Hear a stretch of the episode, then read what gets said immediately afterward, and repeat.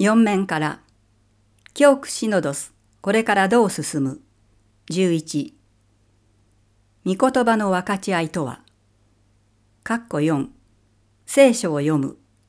第2段階。教区シノドス推進会事務局。長野博樹。御言葉の分かち合いはその目的によっていくつかのタイプに分けられますが聖書を声に出して読むという行為そのものは共通ですので今回は聖書の開き方や聖書を声を出して読む理由などについて考えてみたいと思います。1. 聖書の開き方主をお迎えする祈りが終わったら信仰係は次のように言いながら参加者たちに聖書を読んでもらいます。皆さん、マタイの第20章を開いてください。もう一度繰り返して、マタイの第20章です。全員がその章を開け終えるまでは何節なのかを知らせないようにします。どなたか第29節から34節までをゆっくりと読んでくださいませんかもう一度繰り返して。第29節から34節までです。読み終えたところで、他の方がもう一度同じ箇所を読んでくださいませんか？他の翻訳聖書があるなら、それを読むことが勧められます。信仰係が聖書の朗読箇所を説明する際には、書の名称と章や説をなぜ同時に言わないのでしょうか？多くの人には章と説を同時に記憶するのは困難だからです。章と説を同時に言われると、隣の人とか信仰係に尋ねながら開けていくことになります。それは参加者に緊張感を与え、その前の主をお迎えする段階で得られた霊的な雰囲気を壊すことにもなります。参加者全員が安心して正しい朗読箇所を開くことができるようにするためには、このような形で聖書の箇所を知らせる方が良いのです。進行係は読む人を指名しないで、誰かが自発的に読み始めるのを待ちます。そうすることによって、参加者たちは積極的に参加できるようになるのです。朗読するときは、イエス様が弟子たちや改宗に話された時のように、大きな声で気持ちを込めて祈るような感じで読みます。そうすれば、聞いている人にとってはそれが神の声、キリストの言葉として響くようになります。二度目の朗読の際には、別の翻訳聖書を朗読することが勧められているのは、同じ聖書の箇所を違った観点から眺めることができる上に、その内容をより深く理解できるようになる可能性があるからです。2. 聖書を声を出して読む理由。私たちが祈りをするような気持ちで声に出して聖書を読むならば福音を述べ伝えることにもなります。また聖書の単語の一つ一つが主の現存の純非跡的な印にもなります。感謝の祭儀でのパンとブドウ酒と同じように聖書の御言葉そのものが主の現存をもたらす印となるからです。聖書の御言葉は、神、キリストが私たちに送ってくださる愛の頼りです。その愛の頼りには、書いたお方の心がそのまま書かれているのです。私たちは愛するお方からいただいた手紙を読み終えても、またもう一度読むのです。たとえその手紙の中身を全部覚えてしまったとしても、繰り返し読むたびにその手紙を書いてくださったお方と一緒にいることができるのです。御言葉の分かち合いで、繰り返して聖書を読む目的はそこにあります。この段階の聖書の朗読は、私たちと共におられる神、キリストとの出会いを体験し、そのうちにとどまることができるための一つの方法なのです。御言葉の分かち合いでは、信仰係もメンバーの一人になり、特別な席には座りません。たとえ司祭やシスターが参加したとしても、同じ立場で参加します。信仰係は参加者全員を同じ兄弟姉妹として平等に扱います。それは参加者一人一人が積極的に参加することを願っているからです。信仰係は参加者一人一人が自分のタレントを十分に活かせるように参加者たちが自分でできることについては何もしないように心がけます。3. 朗読箇所御言葉の分かち合いで朗読する聖書の箇所はどのように選べばよいのでしょうか聖書は神の御言葉ですからどこを選んでもよいのですが次のようにすることもできるでしょう。丸一反地区集会の場合次の手術の福音の箇所を活用するのが便利です。さらに事前にその聖書の御言葉の分かち合いを行うことによって、手術のミサに預かる良い準備となる上に、その御言葉の祭儀の中身もより深く味わうことができるようになるでしょう。丸二、小教区評議会等の会合の場合、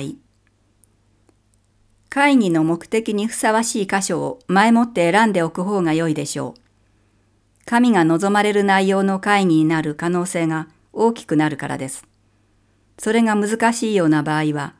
次の手術の福音の箇所を選んでもよいと思います。4. 聖書をスムーズに開くために実際に御言葉の分かち合いをやってみると、信仰係が告げる朗読箇所をスムーズに開けるのが難しいことがあります。スムーズに朗読箇所を開けることができるようになるためには、聖書全体の目次、各所の順序を覚えながら自分で開く練習をすることが必要になります。自分が持っている聖書の目次を開き、その順序を眺めてみることから始めます。聖書は旧約聖書と新約聖書とに大別されます。旧約聖書は歴史書、文学書、予言書という順序になっており、それぞれの中に多くの文書が入っています。旧約聖書の中間あたりが文学書の一つである詩篇の位置になります。新約聖書は福音書、マタイ、マルコ、ルカ、ヨハネ。使徒原稿録、使徒たちの手紙、目視録という順序になっています。御言葉の分かち合いでは、翌週の手術の福音の箇所を用いるケースが多くなると思いますので、まずは福音書の箇所だけはすぐに開けることができるようにしておくべきでしょう。聖書の目次を覚えやすくするために、ある宣教師が次のような替え歌を作って活用しておられたので、ご紹介させていただきます。メロディーは鉄道唱歌、汽笛一斉を用います。これはその中の新約聖書の部分だけですが、試しに口ずさんでみてください。かっこ1マタイ、マルコ、ルカ、ヨハネ、使徒、ローマ、二つのコリント書、ガラテア、エフェフィリ、コロサイ書、テサロとテモテは二つの書。かっこ2テトフィレ、ヘブライ、ヤコブの書、